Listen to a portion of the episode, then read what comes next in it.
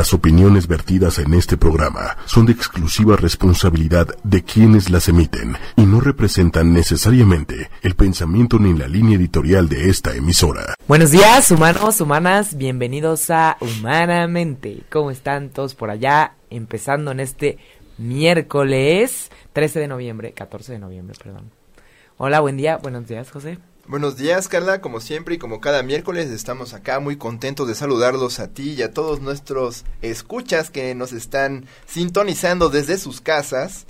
Y como siempre, este, felices y ávidos de su dosis semanal de ciencias del comportamiento. Ciencia humana, bestia humana. Bien, pues les recordamos a todos que pueden siempre escuchar eh, todos nuestros programas en iTunes, pueden darle clic al botoncito morado de podcasts y ahí ya pueden poner 8 con número y media con letra y después buscar humanamente su programa favorito de 8 y media, obviamente. Y eh, bueno, pues el tema de hoy es interesante, es un tema de psicología absoluta, ¿no? Acuérdense que aquí hablamos de las cosas que todo el mundo ha oído hablar, pero nadie ha sabido todavía con certeza. Entonces, el tema de hoy es, es, es muy interesante. ¿A, quién, a, quién, ¿A quién le dirigimos este programa? A todos los empresarios, a todos los emprendedores, a todos los que manejan un pequeño negocio, a todos los que freelancean, que necesitan ayuda de los otros y que necesitan construir un equipo. ¿no? Eh, todos aquellos que quieren hacer proyectos, que quieren hacer, este, digamos, un equipo para llevar a cabo objetivos muy específicos. Y el tema de hoy es secretos del reclutamiento. ¿Cómo podemos contratar al personal ideal? A ver, entonces hoy, traemos un, tema útil. Sí. Para variar. Muy útil. Para variar traemos un tema útil para todos los días. Sí, sí, sí. Justo, que puede aplicarse en su vida diaria, ¿no? Algo que pueden aplicar todos los que están trabajando, que es como todo mundo. Qué malo, José. Nos sirve mucho saber si los asesinos seriales son personalidades este macabras y si tuvieron problemas con sus familias. Es muy útil. Claro, ¿no? Súper útil. Miren, no todo el conocimiento tiene que cumplir un propósito práctico. Creo que es algo bien importante que hay que recalcar. A veces hay cosas que nomás vale la pena saberlos porque somos curiosos. Sí. ¿No? Pero hoy sí traemos algo que es práctico para todos los días y me da gusto cuando traemos temas así. La verdad. Entonces, este, más porque son los que más se comparten en redes sociales después. Exactamente. Bien, entonces, eh, obviamente para hablar de este tema traemos a un super invitado. Eh, acuérdense que siempre invitamos a los a los invitados más este a los especialistas más fregones para para hacer este en este caso sería reclutamiento. Ella es Janet Osuna. Hola Janet. Hola mucho gusto. Cómo has estado estar con ustedes. Muy bien muchísimas gracias. Es un placer tenerte aquí con nosotros. Janet eh, estudió en la Universidad Iberoamericana la licenciatura de psicología. De hecho estudiamos juntas. Es colega ¿no? La verdad nos hará libres. Exactamente. No, no, no, siempre que viene un compañero me gusta decir. Pues, yo sí me tomo muy, muy personal el, lema de la Ibero, el, el mantra. Pues, ¿por qué no? Es cierto. Bien, ella eh, está cursando la maestría de terapia racional emotiva conductual y tiene algunas certificaciones como la de Bessinger y también una de una este, certificación. Platícanos de la certificación. Claro que sí, mira. Del DDI. DDI es una institución que justo en México estaba eh, realizando estas certificaciones en entrevistas. Es una entrevista 100% enfocada a tener al candidato ideal con las preguntas ideales para el puesto que se está buscando. Entonces, eh, justo tengo esta certificación en entrevistas y pues 100% enfocado a reclutamiento. 100% perfecta para el programa de hoy, ¿no? Justamente necesitamos eso, estas estrategias para hacer entrevista, que para todos los que no conozcan a alguien este, que es psicólogo, no tengan un familiar que es psicólogo. Los psicólogos, mucho tiempo de la carrera, la licenciatura, te enseñan a hacer entrevistas, ¿no? Todo el tiempo es ponerte a preguntar, preguntar, preguntar, cómo preguntar, cómo aproximarte a la persona que estás entrevistando, eh, ya sea paciente o otra persona. Y más porque es bien interesante, no es, eh, todos creen que el psicólogo solo se dedica a la clínica y que una buena entrevista se limita a identificar si estás mal de algo.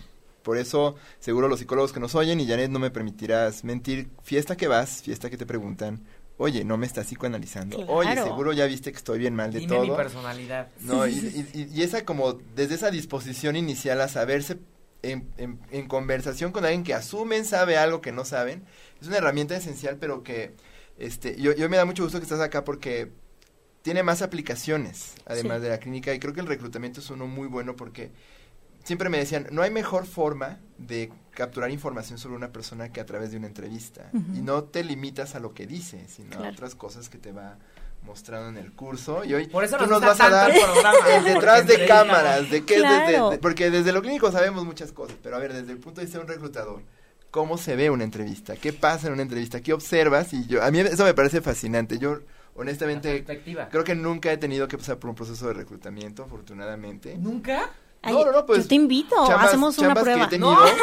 Ah, sí. No, no, no, que he una prueba, un entrenamiento. No, no te lo lleves, por Pa- favor. para que sepa qué es, para que sepa qué No, o es, sea, qué se creo siente, que, creo que nomás una vez, una vez fue una entre, fue un- y ni siquiera fue una entrevista, fue un este un, un proceso de, se- de selección de trabajo. Ajá. Yo quería trabajar en Médicos Sin Fronteras. Ya estaba trabajando y tuve que decir mentiras para me, hice pasar por enfermo y fui a fui a una iglesia en la Gustavo Amadero y nos pusieron a resolver un problema escrito Ok. a todos y nos dieron un límite de tiempo y fue la única este forma en que nos reclutaron para volvernos coordinadores de un servicio ahí en Médicos. Sin Fronteras. Yo todo idealista quería trabajar Entonces, sí te es, la única vez que he pasado por un proceso así. ¿Y Las demás me han invitado desde la escuela, o sea, y bueno, del trabajo, ¿no? En el caso Claro. de, de Carla, pero no, me dijeron que no era el perfil adecuado, buscaban gente como más orientada a lo social. El, resto de los que estaban ahí venían de la UAM.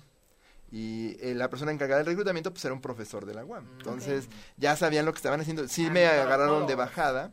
Y bueno, sí una vez fue una entrevista, pero fue más como de- entre cuates. Y sí me dijeron que se había cerrado la plaza. Pero realmente nunca fue un proceso en formal. Segov, En. Segov, sí, sí, sí.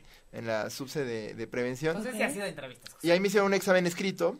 Y luego fui a platicar un rato con el cuate que me había, este, un, buen compañero de nosotros, que nos, este, nos- no, pues, me, habló de la plaza y me dijo, oye, pues veo que estás interesado, veo que es para ti. Y a la mera hora me dijo, no, pues se cerró el concurso, ya no se abrió la plaza.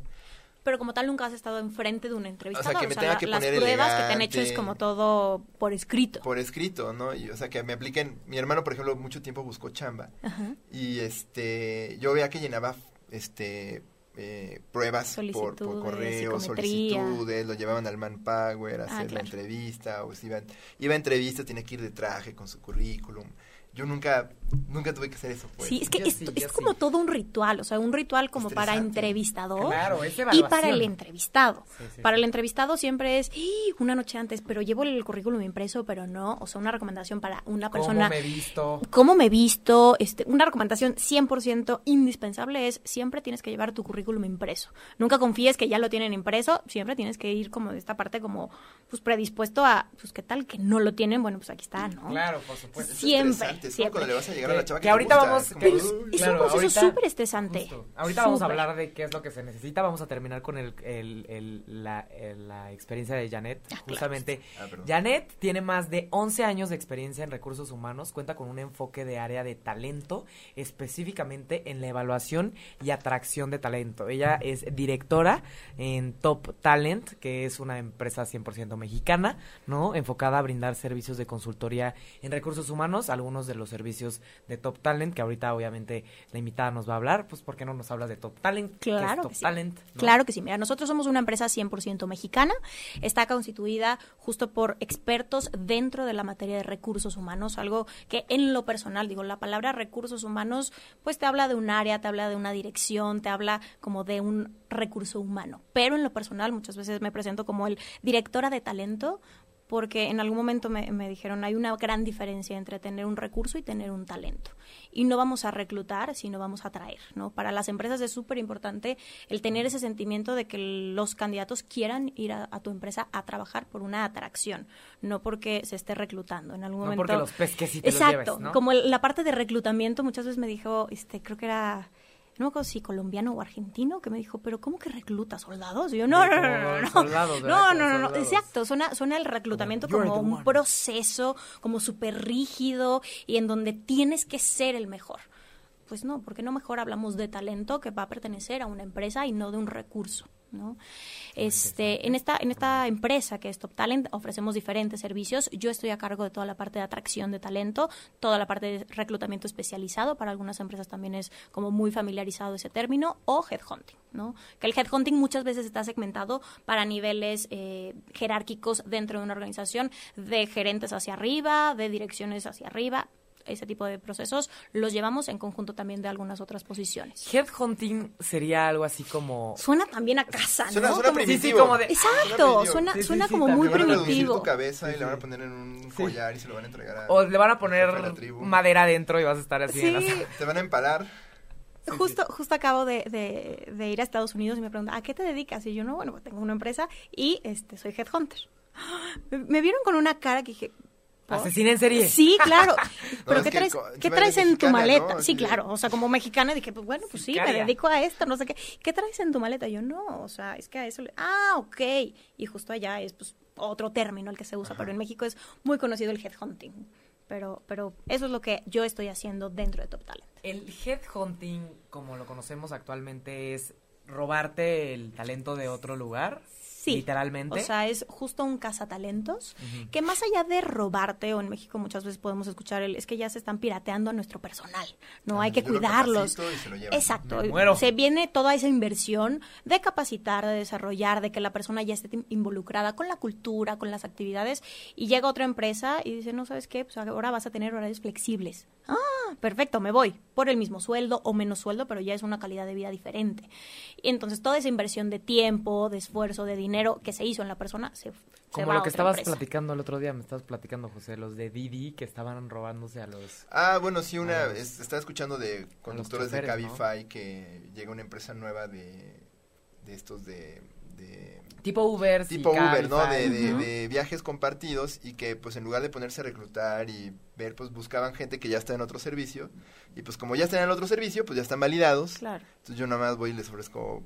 Ni siquiera a largo plazo, les doy, eh, los siguientes Sí. tres meses te pago 20% más, pero ya después te corto, pero ya te moviste. Claro. Entonces muchos conductores me decían, no, pues yo sí me Fíjate voy a que muchas pasar". veces pudiera llegar a pensarse que es como la mejor forma de estar atrayendo a un, a un, a un talento, a una persona. Pero muchas veces también tienes que estar remando contracorriente porque esa persona en el mismo puesto que ya estuvo en otra posición que Todo puede el mundo ser lo va a querer. que puede ser que sea tu competencia, ellos tienen una práctica en donde va a ser complicado el que le cambies el switch y decir, no, aquí las cosas no se hacen así, Claro. ¿no? Y es cambiar y los contactos que tenía los quiere usar acá y no siempre es lo que estás buscando. Y hay tanta gente buscando trabajo, o sea, Dios, ¿para qué quieres al mismo, mismo, no? Hay mejor vas con nuevos talentos, ¿no? Sí. Bien, entonces, eh, pues obviamente el día de hoy vamos a entender cómo se hacen las entrevistas, cómo detectar si alguien es, eh, una persona es la adecuada para el, el puesto, este, qué pasa en la entrevista, como decía José, qué siente el entrevistado, cuál es la percepción. ¿Cómo si- se ve desde el punto de vista de la entrevistadora? Exacto, Eso me exacto. intriga Sí. muchísimo. Bien, entonces, el, el, el, ¿qué se le, eh, digamos, cuando tú eres, por ejemplo, un headhunter o trabajas en, en una empresa de reclutamiento o estás en el área de reclutamiento, ¿qué necesitas para poder hacer una entrevista? ¿Qué necesito yo como reclutador, Así yo como es. Janet Osuna? Dentro de Top Talent necesito tener el contacto del candidato para saber pues cuándo podemos hablar, qué me puede decir, eh, qué tuvo experiencia. Pero antes de eso es indispensable para mí, como soy externo a cualquier otra empresa que pudiera llegar a ser, ustedes nómbrenlas, este, necesito saber qué es lo que necesita primero el cliente. Es aquí donde viene una descripción de puesto que es diferente a un perfil de puesto. La descripción de puesto es, esta persona va a ser un 2, 3 y necesito que venga de este, ciertas eh, competencias, que haga ciertos objetivos, que lo voy a medir de cierta forma. Y un perfil es, oye, ¿qué crees? Necesito una ingeniería, necesito una licenciatura, necesito que hable Mujer, inglés, mujer, hombre. Todo eso, todas esas especificaciones son parte del perfil de puesto, ¿no? Que justo es ahí donde dicen, oye, pero, pero, o sea, pues, yo puedo hacer lo mismo que hace un contador y soy dentista. Sí, son perfiles diferentes y la descripción puede ser la misma, pero la descripción es una cosa y el perfil es otro. Y por ejemplo, si alguien no sabe cómo hacer un perfil, porque yo lo que he notado en, en compañeros que hacen reclutamiento, no determinan bien cuál es el perfil y por eso terminan escogiendo a la persona que no tiene tal vez el talento. Sí, justo ese es como nuestro, nuestro trabajo como reclutadores, como detección de necesidades, es lo básico que tienes que hacer. Primero, tienes que dejar que tu cliente, llámese empresa o llámese jefe inmediato, te cuente qué es lo que necesita, para qué lo necesita y qué es lo que está esperando de, de, la persona que quiere.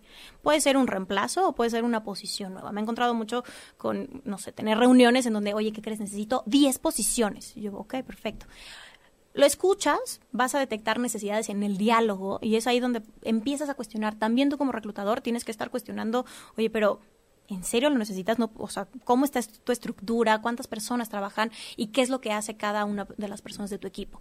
Para determinar si es necesario contratar a alguien, porque puede ser que contrates a alguien y no tenga nada que hacer. Entonces, obviamente, dejó un trabajo por estar contigo y ahora no tienes que ponerle a hacer.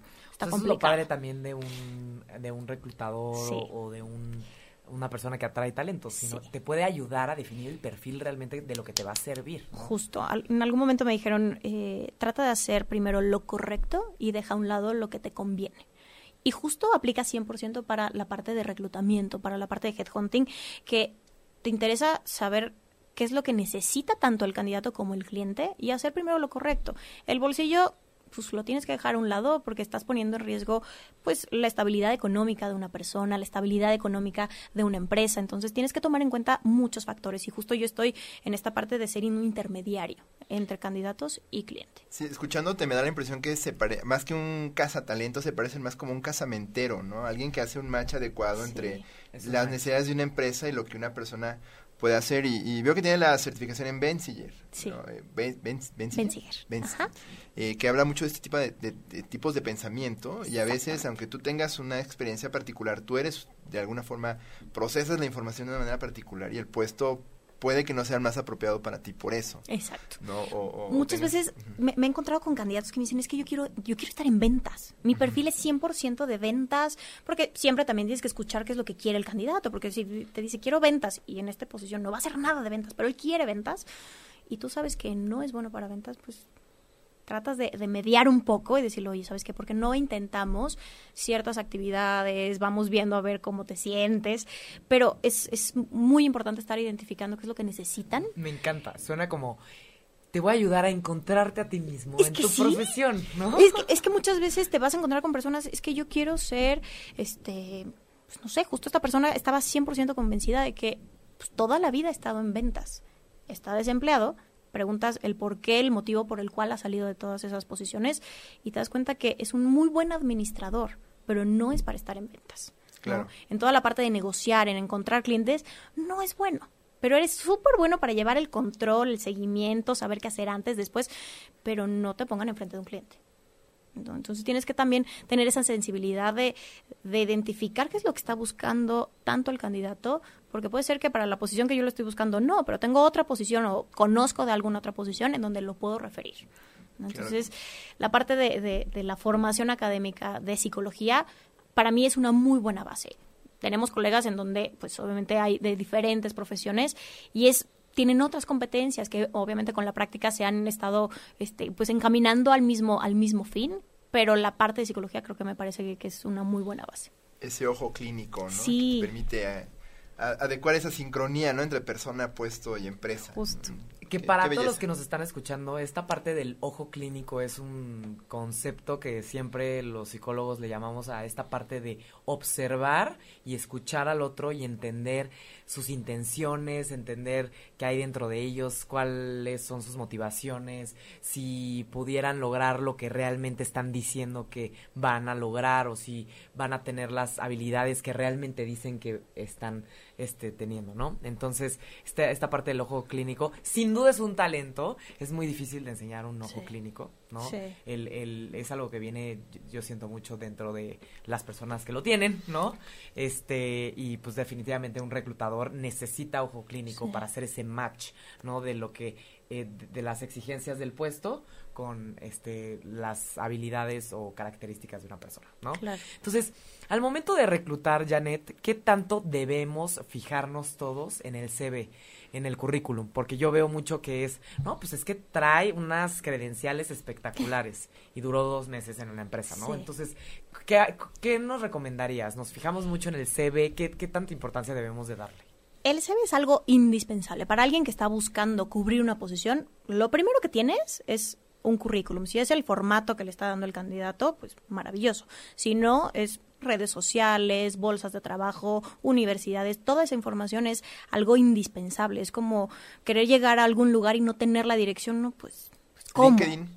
LinkedIn es algo indispensable tener actualizado. Digo, algo que siempre, siempre les, les pido a los candidatos es que estén al día en el currículum, en todas las plataformas que te puedas imaginar. ¿Por qué? Porque nunca sabes que... O sea, hay muchísimas plataformas. Pues hay, hay, hay- hay diferentes, hay diferentes bolsas de trabajo, hay universidades en donde ya te puedes estar pues promocionando como candidato y redes sociales pues también es algo donde ya ahorita en redes sociales puedes estar publicando alguna posición, principalmente en Facebook, en donde tienen una parte de para, para publicar vacantes. Entonces pues sí, tienes que estar actualizado y es algo básico tener un currículum. ¿Tú revisas el Facebook de los candidatos? No, la verdad no. Prefiero, si en algún momento tengo alguna duda, después de haberlo ya conocido en persona o virtualmente, porque ya ahorita ya nos prestamos, pues en este tiempo de, de estar realizando entrevistas virtuales, porque necesitas un candidato, pero de Zacatecas, pero de San Luis, pero de Durango, pero no, no podría estar viajando, porque si viajo o entrevisto. Pero sí, en algunos casos, si tengo alguna incertidumbre de decir, oye, algo, algo me suena raro, sí, me meto a un O poquito sea, solo de... si fuera Algo- muy necesario, sí. si te faltara información. Porque si no, pues, o sea, es, es como, como las pruebas psicométricas. Lo puedes utilizar como una muy buena base, pero no te puedes enfocar en una sola cosa que ves para Claro. tomar una decisión. ¿no? Y, por ejemplo, si pudieras darle un porcentaje de importancia al CV, ¿cuánto le darías? Al CV, al tenerlo, Para decidir si sí o no. Yo creo que un 40%. Ok. Órale. Un 40%, Es alto. sí, es un 40%, no, no para tomar una decisión de sí o no, contratar. Un 40% para tomar la decisión de entrevistar o no. Ah, no, no, no. No, para contratar. No, para contratar algo, algo que, que en algún momento me ha tocado, bueno, muchas veces me ha tocado, es, oye, no, pero es que su currículum no me dice nada, no, pues es que, ¿qué quieres que te diga? ¿No? O sea, te pone el título, te pone, pues las funciones Quiero que... que me hable. Sí, claro. No me está hablando. Le falta una existe- foto. Existe esta, esta parte de decir, el currículum tiene que estar en una sola página. Pues no, me ha tocado tener currículums de 46 páginas, que digo, te lo prometo. o sea, Los dije, del Instituto Nacional de qué Psiquiatría. raro. Ah, bueno, porque ponen todos los foros en los que se han parado. Los ¿no? mini articulitos que han no, escrito o sea, que te ponen pero lee. kinder, pero secundaria, pero todo. O A mí sea, sí me ha terminado cuando de pronto me parecen qué primera fueron. Bueno, cuando ¿Te han alguien es joven hay que poner todo lo de la licenciatura. Licenciatura, y preparatoria. de preparatoria hasta el último grado de estudio, sí, pero el Kindle, no, no, no, lo Kindle no lo necesito. pongas. pero- No, no, no. Una vez, una vez No me mandaron un necesito. currículum. Que espero que esta señora no esté escuchando el programa ahorita. Me mandaron un currículum que decía mamá de y los nombres de los hijos y del esposo. Ay, divino, sí, claro. dije, wow. Sí. Es importante. Siente, siente que necesita Sí. decirlo y pues, es Sí, lo, válido. lo necesita. Es parte importante de su vida. No era importante para el trabajo, la verdad, el nombre de su esposo y, y de sus hijos, pero es interesante. Sí, que lo hay cosas que, ¿no? que muchas veces no son necesarias para el puesto, pero los candidatos tienen como esa necesidad, de- como de, dices, de- es de que sepan, ¿no? De que sepan. A ver, ¿qué te claro. ha pasado, por ejemplo? ¿Te ha llegado a pasar algo en... Sí, me ha, me ha pasado el... Así, una información que no viene al caso, como la que acabo de comentar, que sí fue un poco... Fíjate que no, no es que no venga al caso, pero muchas veces te puedes encontrar, no sé, algún puesto en donde la licenciatura no es indispensable, pero te ponen licenciado en y una cédula, el número de la cédula. Y ya, pues llega un momento en el cual haces un socioeconómico y vas eh, este, investigando y te das cuenta que para el puesto no necesitabas una licenciatura, pero ya el candidato puso que tenía una licenciatura que no es cierto. Entonces, es ahí donde justo empiezas a, a- a- a sopesar qué tanto era necesario quedaste sin un impuesto. ¿Y si es importante poner la cédula? ¿A ti qué tan importante No, se te hace? no, no me parece que sea importante poner la cédula. De hecho, hay muchos datos que, que yo no comparto en un, en un currículum, como es pues toda la parte de cuestión personal, si estás casado, si tienes hijos, eh, dirección, cosas que, que, que muchas veces pensamos que lo necesita saber un jefe inmediato y hay preguntas que legalmente no están permitidas, ¿no? Como es edad, como es en dónde estudiaste, en donde vives, estado civil, religión. Uy, pero hay muchísimas cosas bien importantes. Muchísimas cosas importantes que el candidato te lo pone en el currículum. Y ahí tienes la información, pero si tú preguntas a un candidato, oye, y dime cuántos años tienes, estás casado, qué haces después del trabajo, pudiera llegar a haber un- una cierta O sea, discriminación. la, la edad es importante. Es que sí, a mucha gente se discrimina por la edad. Sí, hay mucha discriminación por edad si estás casado. En algún momento este, tuve un cliente que era, oye, necesito que tenga de tal a tal edad y que no tenga hijos. No, pues es que no, no le puedo preguntar si tiene hijos o no. Si sale, pues, pues, pues, pues qué bueno, pero me dio esa Por eso lo llamas a la entrevista y en la entrevista le preguntas si tiene hijos y Pero no si se vive puede cerca del preguntar. trabajo. No. Pero no se puede preguntar, o sea, hay, hay, ciertas técnicas que es, oye, platícame un poquito de ti. Entonces, en el momento que el candidato te está dando información, buenísimo, y es, y es información súper valiosa, pero tú como, como reclutador o como jefe inmediato no puedes preguntar eso. Oh. Porque se presta a que si alguien está grabando la entrevista y no fue seleccionado para esa posición, puede llegar a, a un, pues, algo legal. Claro, una discriminación no Sí. justificada. Bueno, Exacto. Ay, qué es que me descartó porque, no sé, tengo tres hijos. Me y descartó porque tengo asume- 21 años y no tengo experiencia. O, o ¿no? asume que porque tengo cierta edad no voy a llegar a tiempo, o asume que porque soy mujer y me voy a embarazar y me le voy a ir y esa clase de Y justo el asumir, el asumir muchas cosas dentro de una entrevista es como algo 100% clave. Tú como entrevistador no puedes asumir que si una persona dice que es analista en, es súper analítico. Nunca puedes suponer Claro. que la persona, si no te lo está diciendo, si no te está dando evidencias en su discurso, no puedes decir que es analítico. ¿no? Que siempre dicen, no, es que como me dijo, como sus principales fortalezas que es analítico, por eso digo que es analítico. Hay que tener cuidado por con eso. es la entrevista presencial o Sí. cara a cara, ¿no? Y, por ejemplo, el... el... ¿Qué, ha- qué- qué dirías de alguien, por ejemplo, que no tiene nada de experiencia en un área en específico y sus trabajos anteriores no han tenido nada que ver? Y pones el, el- el- el puesto para que las personas se interesen en él y te buscan y no tienen nada que ver. ¿Igual las entrevistarías o no? Mm, o sea que Por el- el CV. El CV no tiene nada que ver con el puesto. Pues es que muchas veces depende del puesto que estás buscando. ¿no? En algún momento te piden, oye, ¿no sabes qué? Necesito una persona, este, pues que sea súper extrovertido porque va a atender clientes, no me importa la experiencia que tenga, entonces pues sí, te llegan personas que no tienen nada que ver con lo que tú estás buscando, pero lo interesante es ese, esa llamada telefónica, ese primer acercamiento de decir, oye, ¿qué crees? Tengo este puesto, se trata de esto. ¿Tú qué traes? ¿De, aquel lado qué hay? ¿no? Entonces es ahí donde tomas una decisión de entrevistar o no, pero solamente por el CV no tomo una decisión tan tajante. Ok, muy bien. Entonces, eh, eh, ya viste que hay personas que maquillan los currículums, claro. ¿no? ¿Cómo, qué tips no, les podrías dar a las personas que reclutan o a las personas que tienen este, empresas o que son reclutadores este, para detectar si hay ahí un, unas ganas de Si alguien está maquillar? Exacto. En un currículum, algo, algo que a mí me ha funcionado y en lo personal es, es algo que realizo día a día, es poner como una línea del tiempo. Muchas veces se van a encontrar con, con currículums en donde dice 2017, tal empresa, tal puesto. 2015, pero no sé si en- entre el 2015 y el 2017 fue inmediato, este, qué pasó. Entonces tienes que preguntar, no puedes pecar de, de no preguntar porque pues tienes que tener esa información, oye, ¿cuánto duraste? ¿Por qué saliste? Siempre hacer como una línea del tiempo, porque hay, hay personas que pueden decir, oye, ¿sabes qué? Durante un año, pues me dediqué a cuidar a un familiar y no tiene nada de malo, pero pues no lo vas a poner en un currículum. Eso sí lo puedes decir en una llamada telefónica, pero no pones del 2016 al 2017 me dediqué a cuidar a mi abuelito, ¿no? Entonces, tienes que preguntar, no te puedes quedar con la idea de, de tener toda la información en un currículum, no puedes dar algo por absoluto.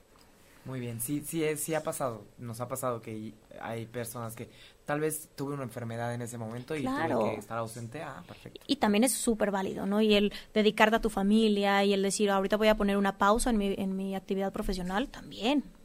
Todos, todos pueden tomar esa decisión, ¿no? Bien, y el, el, el tema de los grados académicos, ¿qué tanto es necesario para los puestos o no es necesario para los puestos? ¿Viene de tal universidad o viene de...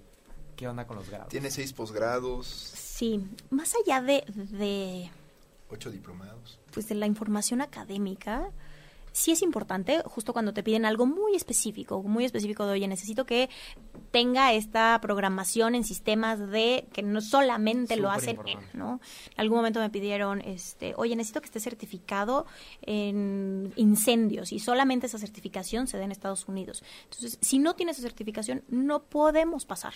Ok, perfecto. Entonces es ahí donde lo consideras algo indispensable, pero 100% depende del puesto. Ok, ok. Perfecto. Entonces sería, eh, ¿nunca te ha pasado que, por ejemplo, tiene muy pocos este, grados académicos e igual es un excelente candidato para tal vez un puesto que normalmente sí requeriría de, de grados académicos. sí, sí me ha pasado. O sea, y, muchas veces eh, hemos llegado a un, a un, acuerdo con el candidato de, oye, necesitamos que ciertas posiciones a partir de direcciones tengan una maestría y tú la tienes trunca. Entonces tenemos que hacer un acuerdo en donde pues continúes con esa o tomes algún otro, algún otro estudio. Sí me ha pasado, es lo menos que, pasa, normalmente es como la experiencia se toma mucho con más peso que la parte eh, académica. Y por ejemplo, viéndolo desde la perspectiva de una empresa que se dedica a traer talentos, pues me imagino que también si, si la empresa te está pidiendo un perfil, pues no le puedes llegar con un currículum y, una persona que para nada cumple con el perfil, ¿no? Sí. Pero personalmente, desde nuestra perspectiva, por ejemplo, que nosotros somos emprendedores, este, muchas veces hay gente que tiene mil posgrados y el que tiene un poquillo de más experiencia y ha salido más a, afuera a ver, a tratar sus talentos y sus habilidades, a veces puede hacer mucho mejor match. Sí, fíjate que en esta parte de estar recomendando algo que hacemos con nuestros clientes es volvernos un socio de negocio. Oye, ¿qué crees? Este es el perfil que me pediste, estos son los candidatos que hemos encontrado con base en ese perfil, pero tengo esta sugerencia que justo tienes que ser súper honesto, decir, no está 100% cubriendo todas los, los, los, las cosas específicas que me pediste, pero yo considero que lo deberías de entrevistar. Lo que nosotros siempre hacemos es, durante todo el proceso de, de, de atracción de talento, no dejamos de entrevistar hasta el día que la persona esté sentada en su lugar. Así que el cliente tiene la posibilidad de seguir entrevistando una vez que ya se haya tomado una decisión, no para cambiarla, pero sí para decir, bueno, estar preparados por si en algún momento la persona que se tenía que presentar el primero de diciembre no llega. Claro, claro. Hay que hacer como planes. Sí, tener, tener un backup. ¿Qué tanto pasa, por ejemplo, que tú tienes a alguien que estuvo toda la vida estudiando, no tiene ninguna experiencia laboral? ¿Cuáles son sus prospectos? Doctorado, este, postdoctorado. Laborales, porque yo he escuchado mucho eh, dentro del gremio académico, que luego pues sí tienes un montón de experiencia, tienes, estás sobreeducado, pero no siempre te aprecian o te pueden dar un sueldo competitivo en, en, la industria porque pues simplemente no tienes la experiencia suficiente o, o, no necesariamente el tabulador se basa en eso. Tú, tú más o menos desde tu punto de vista, ¿qué, qué crees que esté pasando ahí? Fíjate que algo, algo que, que pasa y he tenido varios casos es que una persona puede decir, oye, ¿sabes qué? Acabo de salir de la licenciatura y para tener un muy buen trabajo voy a empezar una maestría. Y después de la maestría voy a empezar otra maestría. Y después de la maestría voy a empezar un doctorado. Y después un diplomado. Y, después que el gobierno esté pagando todas tus maestrías en la UNAM y no estés generando nada. O, veces puede ser los papás, puede ser que tengan alguna herencia, puede ser N cantidad de cosas, que puede ser privado, público, como quieras. Pero llega un momento en el cual se encuentran a los 43 años y dicen, es que no he trabajado. ¿no? Y sí, tengo mucho conocimiento, pero no tienes que conocer todo para empezar a trabajar. Claro, a menos que quieras una carrera en la academia, pero hay también, bueno, un fenómeno común es que pues hay plazas que tienen son vitalicias y no hay tanta rotación o no hay tantas plazas abiertas. Sí y a veces depende más bien del gobierno abrirlas o las universidades. Pero eso es bien interesante, porque sí llega a pasar que dicen, es que para ser más competitivo voy a estudiar, más, y voy a estudiar más tiempo. Y un momento en que, pues, caray, o sea... Y se, y se llega como una se llega a, volver como una forma de vida, o sea, ¿para qué voy a dejar de estudiar y empezar a trabajar si mientras más conocimiento, mejor? Claro. Sí, pero ¿y la práctica? O sea, por más conocimiento que tengas y nunca, si estudiaste ya todo lo que tenga que ver con mecatrónica, pero nunca has tocado nada, pues ¿cómo le haces? Sí, la práctica es indispensable. Pues la docencia, supongo. Y, por ejemplo, eh, estás nos comentaste que ya tenías este tenías un par de certificaciones este justamente para reclutar. ¿Qué tan, eh, digamos, ¿Cómo fueron estas capacitaciones? ¿En algún momento alguien se sentó contigo hacer una entrevista y te dijo, le tienes que hacer por acá, por acá, o te supervisó para hacer una buena entrevista? ¿O cómo son estas capacitaciones para poder ser buen reclutador? ¿O hay algún curso donde cualquier persona que no sea psicólogo o no quiera ser reclutador simplemente tenga buen ojo para, para las entrevistas o cómo le podrían Fíjate que ahorita ya digo, para, para todas las personas que están interesadas en, oye, pero voy a entrevistar a una persona y nunca he entrevistado, nosotros como Top Talent les damos una guía o muchas veces los acompañamos en las entrevistas para que vean primero cómo lo hacemos y después ellos puedan tener esta, esta aproximación. Ah, pero como en, mis primeros, mis primeros este, ejercicios y fue el, oye, soy becaria de recursos humanos, quiero aprender a entrevistar, fue el, ok, perfecto, siéntate, veme primero cómo lo hago y después yo te voy acompañando y hasta cierta forma estábamos como compenetrando un poco la entrevista, un ratito ella, un ratito yo. Siempre tuve como mucho esta parte de, de tener un mentoring como súper fuerte, de así se entrevista, esto sí se hace, esto no se hace. Nunca puedes dejar que algo interrumpa una entrevista, a menos que esté temblando, esté haya un incendio, algo extraño y extraordinario haya pasado, pero una entrevista siempre es uno a uno y no debes de dejar pasar este un, factor externo, ¿no? Pero siempre hay, hay este, este tipo de acercamientos, ya tenemos todas las plataformas en donde podemos tener videos, capacitaciones en línea, algunos tips, algunas eh, cosas que se deben y que no se deben de hacer en una entrevista. Yo tuve una, una capacitación, pues, práctica 100%. Tuve primero la parte teórica en la universidad, en donde siempre era que, que, tienes que hacer un rapport, que tienes que poner siempre toda la atención en la persona que tienes enfrente y poco a poco ir sacando información. Es lo mismo que tiene que pasar en una entrevista, en una entrevista laboral.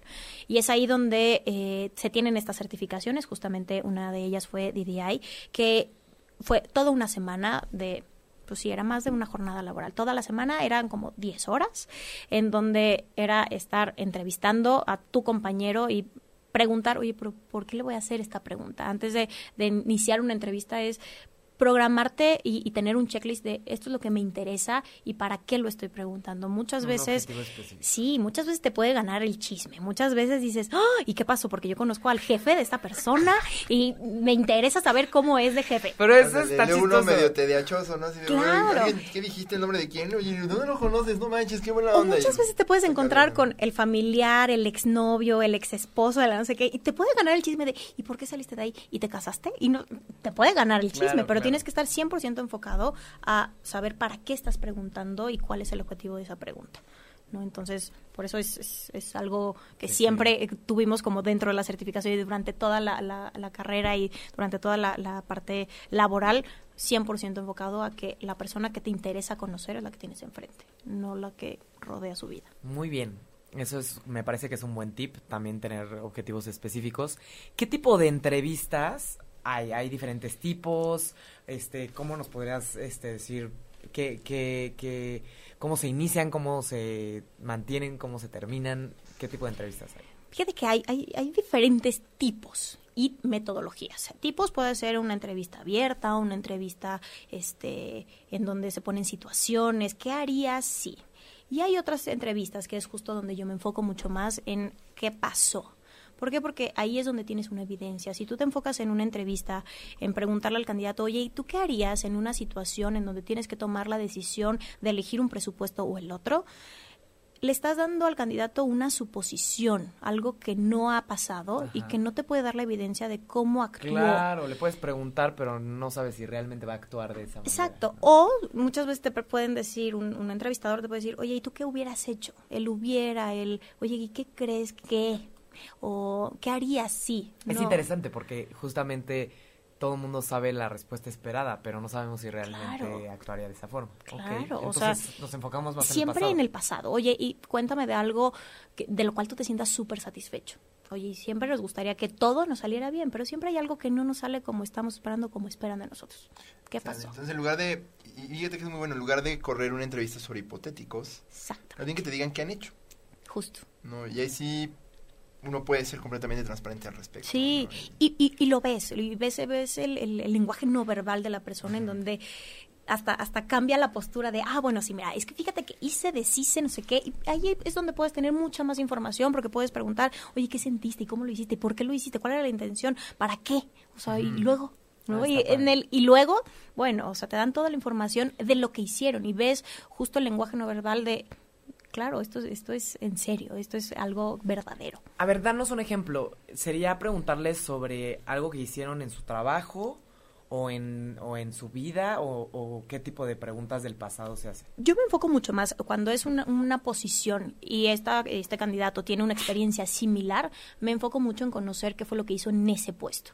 Pero me ha tocado entrevistar obviamente personas que no tienen experiencia, entonces pides algún proyecto de la escuela, algún proyecto personal, oye, Claro. ¿cómo organizaste tu boda? O sea, desde cómo organizaste tu boda te da muchísima información.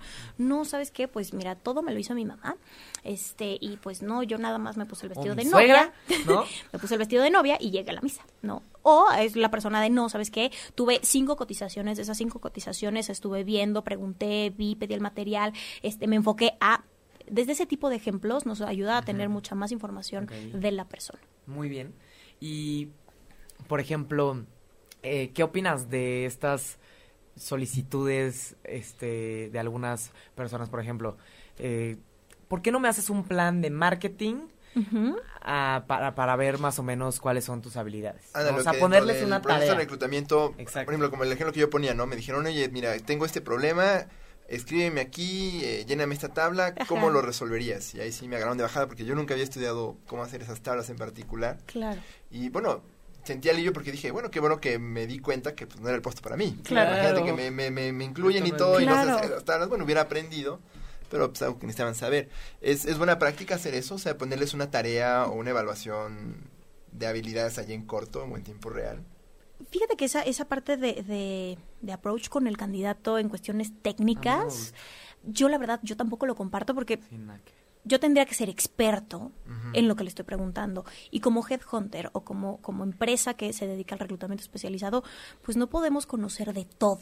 ¿No? Claro. O sea, tengo clientes, pero del sector minero, pero del sector eh, consumo, pero, o sea, de todo, que si fuera especialista en tantas cosas, pues, pues estaría haciendo proyectos con todos, ¿no? Pero yo estoy Estoy en los reclutamiento. puestos que me piden buscar. Exacto, y a mí me interesa conocer a la persona, más allá de saber si sabe cuántas canicas caben en una cubeta Es con agua de la típico, no sé qué. justo, de ¿Cuántas este, pelotas caben en este cuarto? Y es ahí donde te preguntas, ¿para qué quiero saber esa respuesta? ¿Para qué quiero saber si la persona de frente sabe eso? Si apenas yo me lo aprendí hace dos minutos, ¿no? Si apenas llegué a la conclusión. ¿Cuál es la, la intención de esa pregunta? ¿Hacia dónde va? Porque, porque Por muchas ejemplo, veces... la, la de, la de las pelotas, ¿cuál es el objetivo? Ver No- cómo no actúa sé. bajo presión. La Yo creo que verdad- ver cómo actúa Ah. bajo presión, ¿no? Como O- de, no sé, no sé. O un tema de problem solving, ¿no? Estas habilidades blandas que luego se, se buscan mucho, ¿no? Y de las que hemos hablado antes acá. Fíjate ¿Cómo- que, digo, en la parte de, de las canicas y la cubeta, la verdad, es algo que me inventé ahorita. Iría pero- por un, este, físico matemático, le preguntaría y le pagaría para que me diera la respuesta. Más, más allá de No. hacerlo eso en una entrevista, muchas veces espacios. Muchas veces eso se hace como en un assessment center, en donde estás con un grupo de personas, que ese es otro tipo de, de evaluación, que es un assessment center y es un, pues es un caso que se puede poner que no tenga una solución como tal. No me interesa saber el resultado, sino me interesa saber cómo te comunicas con el de al lado, con quién vas, con quién vienes, este, qué te dijo, este, qué preguntaste. Ese tipo de cosas son las que se evalúan. Más que el resultado, eso es en un assessment center. La con, Exacto, la conducta. conducta. Más allá, más allá de, del resultado de cuántas canicas caben. ¿Cuál fue su aproximación a un problema En algún momento pusimos un caso en donde tenías que salvar, hay N cantidad de personas, hay un, este, un señor adulto, un niño, un matemático, un doctor en no sé qué, ¿a quién salvas? No, no, o sea, realmente no Pues me interesa saber a, a quién salvas, sino me interesa saber A cómo mí llegaste. me llevó al niño. pero nada más po- podía ser uno, ¿no? Entonces, pues, muchas personas dicen, ay, pero qué egoísta. O no, o sea, no me interesa el resultado, me interesa saber cómo llegaste, por qué te salvarías tú y no los demás, por qué salvarías al sacerdote y no al médico. Ese tipo de, de- de racionamiento es el que buscamos conocer. Claro, como, como Para que todos se vayan las- al cielo, todos los que ya se murieron. No, como luego decimos en las pruebas psicométricas, ¿no? No, no hay una respuesta correcta, sino necesito saber cuál es tu perfil. Es más un tema de perfilamiento que un tema de habilidad Ah, claro, particular. o de conocimiento. Si tú piensas que te va pésimo en el examen y bravo, lo hiciste muy bien y tú. Pero no sabía Bueno. nada. No sabía nada, ¿no? Porque igual puedes a- ahí, ahí verificar si es un macho no adecuado, por ejemplo, para ciertas culturas organizacionales Exactamente. o ciertos estilos de trabajo. Ay, me acabo de acordar, una vez en la Ibero vinieron a hacer un examen de Procter Gamble. Yo todavía ni sabía a qué me quería dedicar, pero yo quería empezar a trabajar como en el semestre 2 o 3 de la carrera. Y vinieron a hacernos un examen y no lo pasé, caray. No sé qué estaban buscando, no sé qué estaban ¿Qué te buscando, preguntaron? pero no, cabrón? no logré. A ver, que nos expliquen qué, qué te... No, o sea, era un examen buscaban. escrito y, eran, era de- más de conocimiento, o sea, como, yo creo que era de habilidades, pero había muchas cosas de matemáticas, yo no sé nada de matemáticas, era como mucho de liderazgo y así, no pasé y fue como, qué chava, yo sí quería pasar, pero en realidad cero, mi perfil era para una empresa de Procter o sea, cero era como tipo para una transnacional, o sea, nada que ver. Entonces, Claro. Definitivamente fue lo mejor que me pudo haber pasado. Porque imagínense, me hubiera metido a trabajar desde el semestre 3 Sí, claro. a Procter Gamble y no hubiera estado haciendo lo que estoy haciendo actualmente. Bueno, pero te gusta lo que estás haciendo. Me encanta. Ah, pues está. A ver, Fue de- destino manifiesto. el destino. Exacto. Yo, justamente, una cosa es pedir que se haga una tarea durante la entrevista. Otra cosa es pedir un proyecto que tenga que ver con tu trabajo. Sí. ¿Cómo ves esta posibilidad? Yo he visto, por ejemplo, en marketing que te dicen, no, pues hazme un proyecto de marketing para mi empresa específico y ya si, si lo haces bien, vemos. O en finanzas, hazme un business plan, hazme unos flujos y vemos si lo haces bien Claro. e intentamos. ¿Qué Sí. tanto Siento que eso es de marros, como de que no tienen una Sí. idea y De, "Ay, no me tienen el de pedir empleo este y- reporte. Sí, sí, sí, como que, ay, este, Ay, no, esta- échate estas grafiquitas y ahorita vemos, ¿no? sí, no, no, no Me tengo las ideas, mandas a antes ver, de las candidato, 12. dame las ideas y ya está. Claro. Sí. Fíjate que lo veo bien en, en una cuestión de ya haber conocido al candidato, como una parte complementaria de una entrevista y de un proceso de evaluación, me parece increíble. ¿Por qué? Porque ya conociste a la persona, ya conociste su experiencia, ahora vas a ver un entregable. ¿no? que me parece que es, es una muy buena muy buena práctica no en todos los puestos se hace es mucho más Como eh, cuáles no. como en cuáles no, pudiera ser en, en, en recursos humanos, no me ha tocado que me pidan. Eh, en, contaduría, en contabilidad, 100%, es, oye, necesito que me haga este examen de Excel, porque necesito que lo maneje al 100%. Entonces piden ciertas este, pues, actividades 100% enfocadas a- al área contable. En el que siempre me lo piden es, eh, oye, necesito que me haga una propuesta de diseño y Ah. que me mande el portafolio y me mande esta propuesta. No nada más lo que ya hizo, sino quiero que, que me haga una propuesta sobre esto. Y yo lo que he visto es que les molesta mucho a los a los este candidatos porque pues de alguna manera te pueden piratear tu idea a pesar de que pues no este pues no te van a contratar y en una de esas les gusta la idea y la aplican, Claro. ¿no?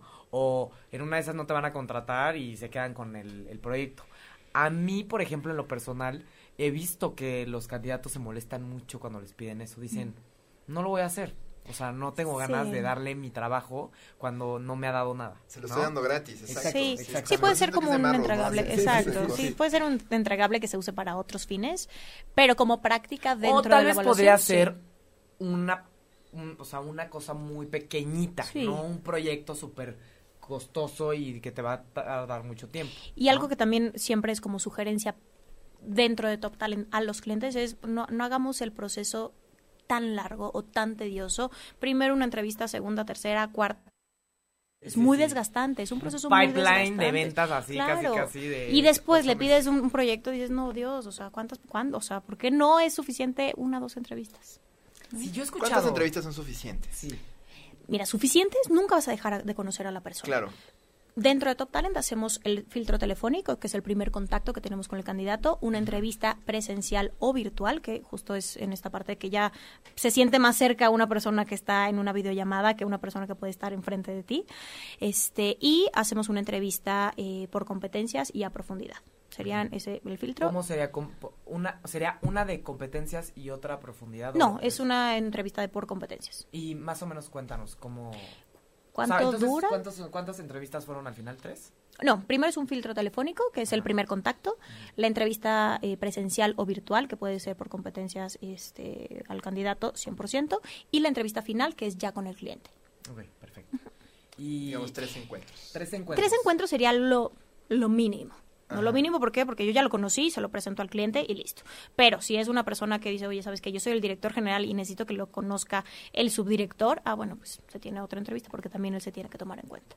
¿Qué pasa con esos procesos donde ya llevas seis meses y es que los procesos son súper largos y llevas seis meses y todavía no te dicen? Yo creo que no están interesados. ¿O cómo, o qué pasa con estas empresas, estos despachos enormes, o Televisa, o... Es como este- cuando sales con alguien, ¿no? Y no...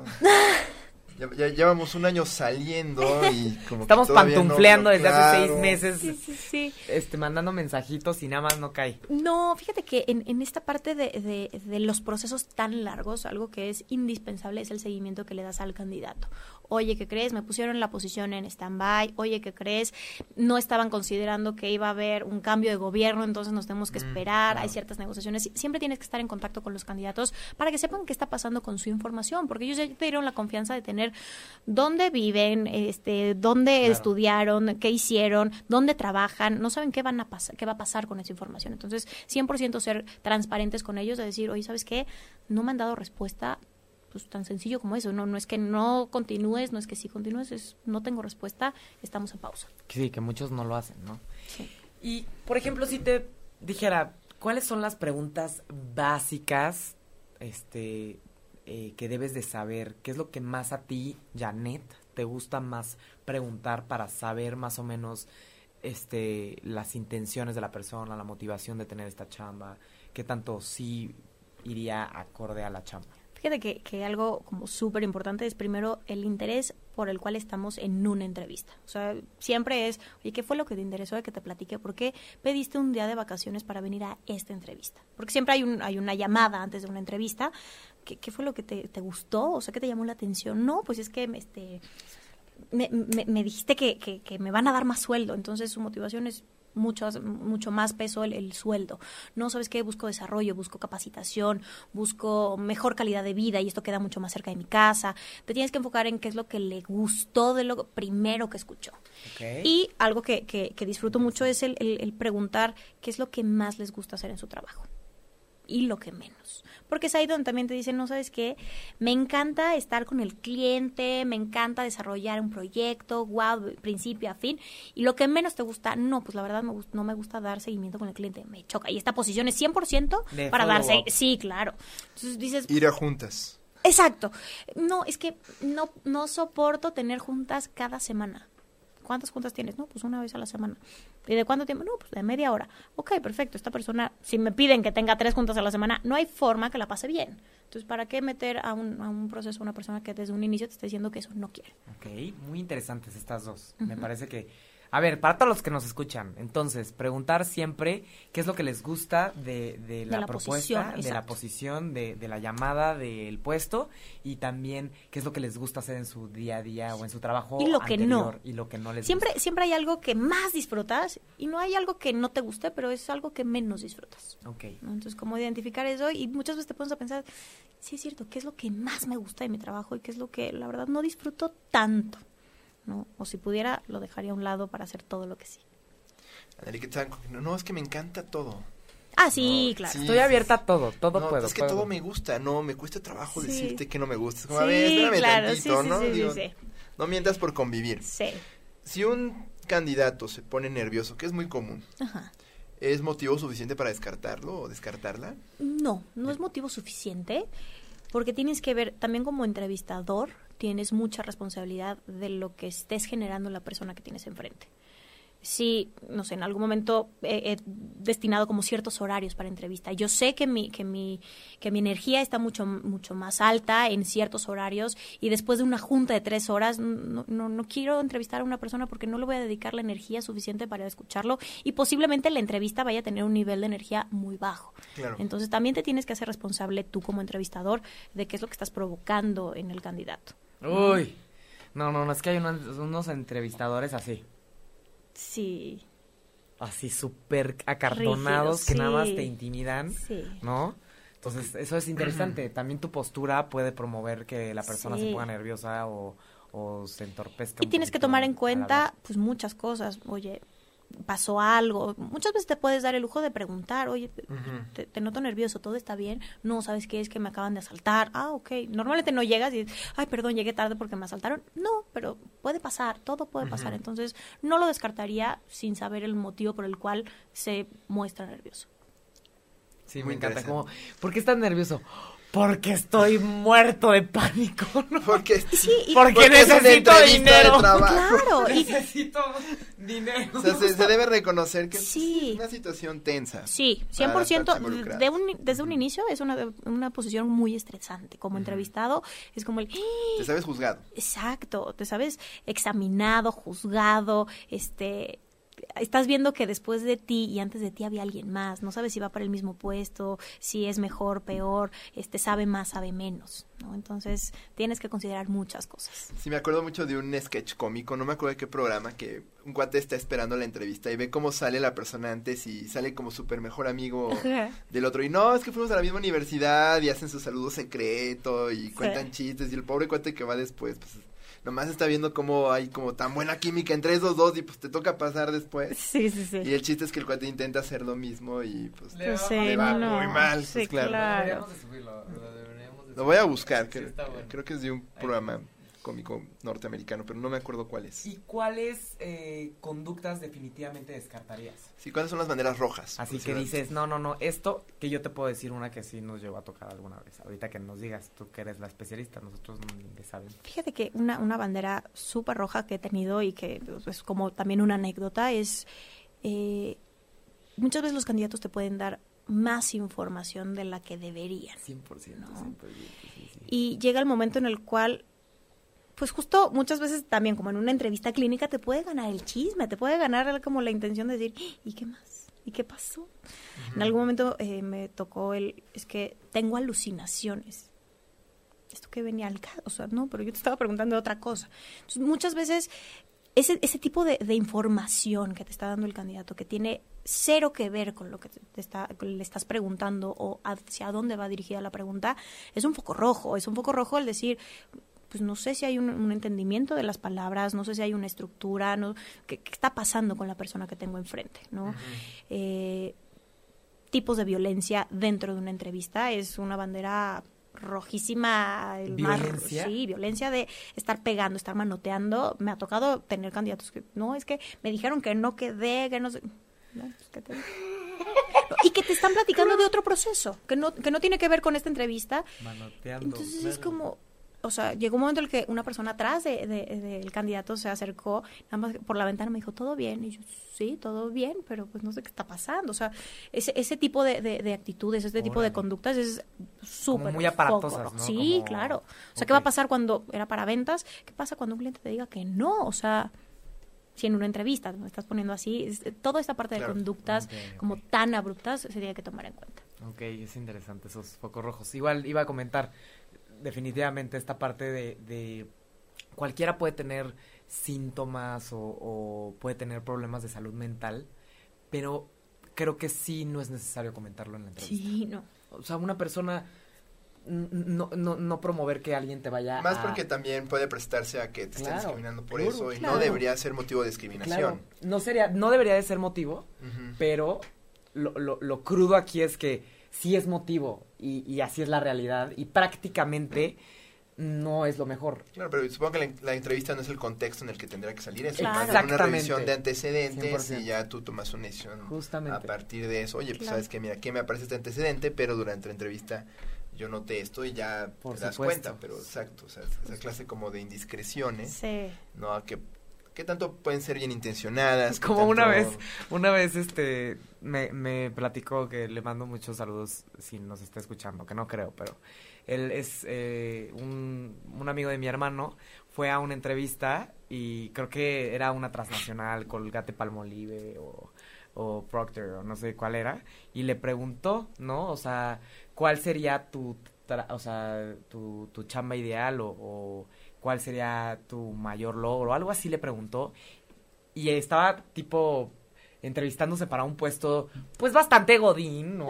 Este muy con un perfil muy específico. No, pues a mí me gustaría ser director de este de un equipo de fútbol y manejarlo.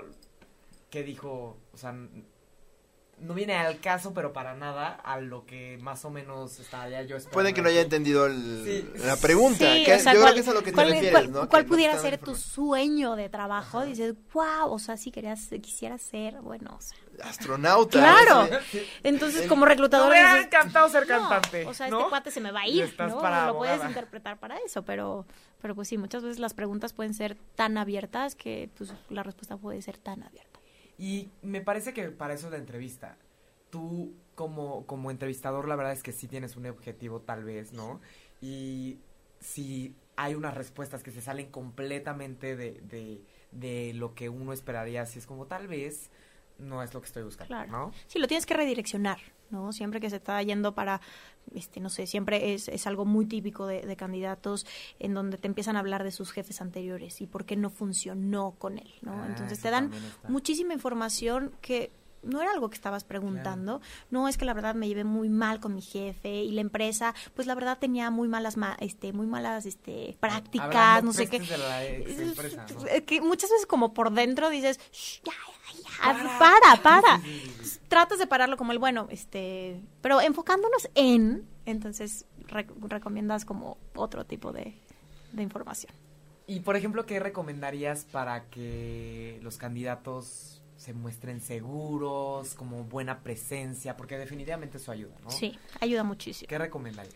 100% que se enfoquen en conocer la empresa, ¿no? Siempre vas a tener la información de a dónde vas, ¿no? Muchas veces vas con un reclutador, un, un headhunter, en donde no conoces la empresa final, pero siempre tienes que estar como, como muy abierto a bueno, pues, este, de qué se trata, preguntar, este, hablar sobre la cultura de la empresa, preguntar, oye, ¿y cu- cuál es la, la forma en la que pudiera yo estar creciendo de la misma, verte abierto como candidato. Y cuando ya conoces a la empresa para la cual se está pidiendo esta posición, obviamente estudiarla, estudiar y saber, oye, es mexicana, tiene actividad en algún otro país, tiene alguna relación, algún aliado, en dónde lo he visto, para tener esa información y que en la entrevista también puedas hacer uso de esa, de esa pues información privilegiada que ya tienes por saber qué empresa es, ¿no? Y O sea, siempre se- todo lo encuentras en internet. Se ve bien hacer la tarea. Sí, 100%. Se ve muy bien.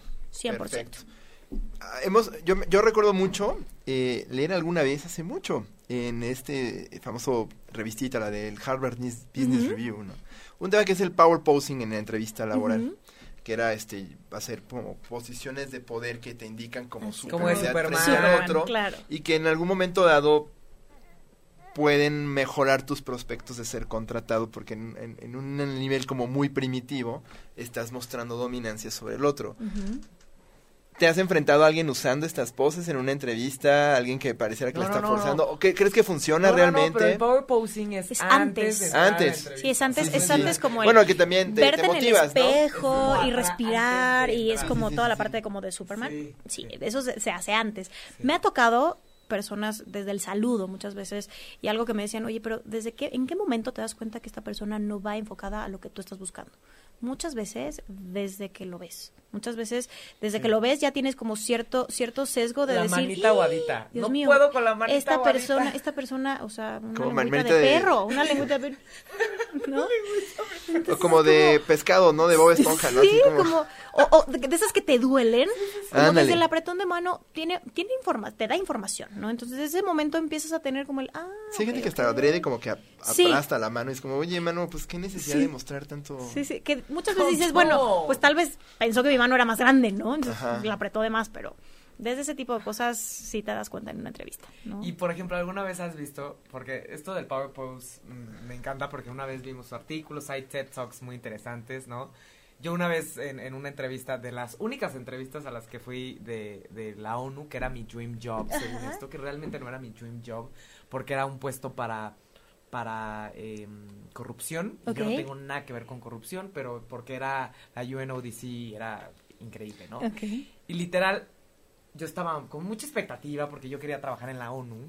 Y literalmente, antes de entrar, yo veía cómo se abría la puerta y veía a tres personas sentadas así, super pros. Y salían unas, una y otra persona, una y otra persona. Y yo literal en mi sillón así. Le hacía así. Porque realmente yo sentía que me iba a sentir más confiada porque sí estaba nerviosa. Son preguntas que son Sí, en sí, sí. inglés. Se Este, ayuda a construir autoconfianza. Sí. ¿no? Sí, sí, sí, sí, sí. No pasé, hice power pose y no me contrataron porque era algo de corrupción, yo no sabía nada de corrupción, yo sé de drogas, no de corrupción y, y pero tal vez mm, yo, yo decía, qué oso que, había uno de seguridad, yo decía, qué oso que el de seguridad Me me, vea, estirándome y sacando el pechito así como de, estoy Yo segura. puedo, has claro. visto a nadie que haga En ¿Los has entrevista, cachado? en Ejercicios entrevista chistosos. no, pero No. siempre me ha tocado, eh, pues no sé, a personas que siempre piden, ay, este, ¿puedo pasar a tu baño?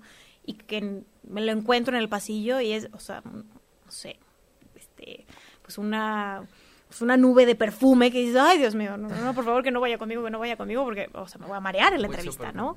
Pero más allá de eso, no. O No, nada, las nada. personas que piden como el, oye, este, ¿tienes agua? Y no sé, se empiezan a echar agua en la, en la cara. Y yo, pensé que era para tomar, pero bueno. ¿no? Es, que, es que me pongo nerviosa. Ah, ok, perfecto. Pero Ay, durante la entrevista, durante la entrevista no. ¿Tienes un pañuelo para limpiarme el sudor, Sí. por favor? ¿No? Sup- Supongo que si te has enfrentado entonces como a una bandera roja es que de pronto te, te enfrentas a alguien que no tiene sentido común. Sí, claro, Ujú. 100%. Sí, sí, sí, muchas veces, Y, muchas veces. y ya estamos muy cerca de, de cerrar ya el programa, porque obviamente estamos felices aquí entrevistando a nuestra entrevistadora. Entrevistando al entrevistador para que vea lo que a se la siente. entrevistadora, exacto. Eh, ¿Cuáles eh, prácticas de reclutamiento crees que en México están como ya las típicas que se hacen siempre en todas las empresas y que ya no se Son de anticuadas. hacer? Ajá. En la parte de entrevista, O en general en el proceso de selección. Mira, el proceso, pues es que muchas veces depende de los puestos, pero dentro de las entrevistas, algo que es muy usual es la típica pregunta, ¿cuáles son tus principales áreas de oportunidad y tus principales fortalezas? Si haces esa pregunta, sabes ya que Olvídalo. la primera respuesta de área de oportunidad, algo que deberías mejorar, es que soy perfeccionista. Ay, Sí, sí. sí, sí. ¿No? Soy muy obsesivo. ¿Dónde aprendimos eso? Soy Sí, organizado. Soy claro, muy o sea, perfeccionista. Soy muy, per- o sea, sabes que si preguntas eso, ya puedes ir apuntando que te va a contestar perfeccionista. Es como cuando te preguntan cómo estás y dices bien. Claro, Así que es bien.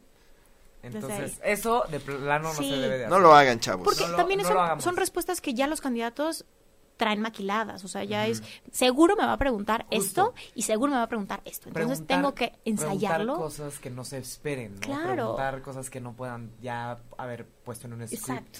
O sea, y preguntar del pasado te da toda la información que no tiene que pensarlo, sino que se tiene que, que acordar. Pero es interesante porque también en- yo he hecho esas preguntas, la verdad. Hay veces que sí preguntas, ¿cuáles son tus debilidades? Y te dicen, es que tengo pésimo humor. A veces Ah, sí. grito mucho y tú así de... No, ¿cómo? O sea, me está diciendo en la entrevista que tiene mal humor, me está diciendo... Claro. Pero pues ¿para qué le preguntas qué oportunidades tiene? Pues porque- digo, Sí. te las está Sí, diciendo de manera honesta. digo- Yo Exacto, creo que puede digo ser la verdad, honestidad Te- antes que lo que me dice. Te digo la verdad, yo sí lo usaría como una parte de medir la salud mental. Obviamente tienes que aparentar en la entrevista que eres todo estructurado y normal, aunque no lo seas, ¿me entiendes? Como que si de repente soy súper enojón y la verdad soy súper desorganizada. A veces ni sé dónde dejo las cosas. Yo soy desorganizada a veces porque soy distraída y no le estoy, nunca jamás en la vida en una, en una entrevista voy a decir que soy un relajo y que soy súper irresponsable. Bueno, siempre hay un eufemismo para todo, ¿no? Exactamente. Puedes encontrar una cosa como mis estilos son, mis estilos de organización son heterodoxos y no siempre comprendidos por mis colegas. Wow. Y te va a decir, ¿what? O soy, Sí, soy- A la sí, de a decir, Cuba, a la de ah, ok, claro. Y luego, son, son poco conven- soy poco convencional para la organización, pero saco la chamba. Ah, bueno, pues ya no dices que eres desorganizado. y Claro. entonces siempre hay un buen eufemismo. Heterodoxo. No, y entonces, este, ¿Qué consejos? ¿Qué consejos le darías? darías a alguien que está buscando chamba, por ejemplo. ¿qué consejos le doy a una persona que Está está buscando reconociendo que no haya trabajo? atajos Le para llamen el a. Janet No. para que ella les consiga la Claro, chamba, ¿no? claro que sí.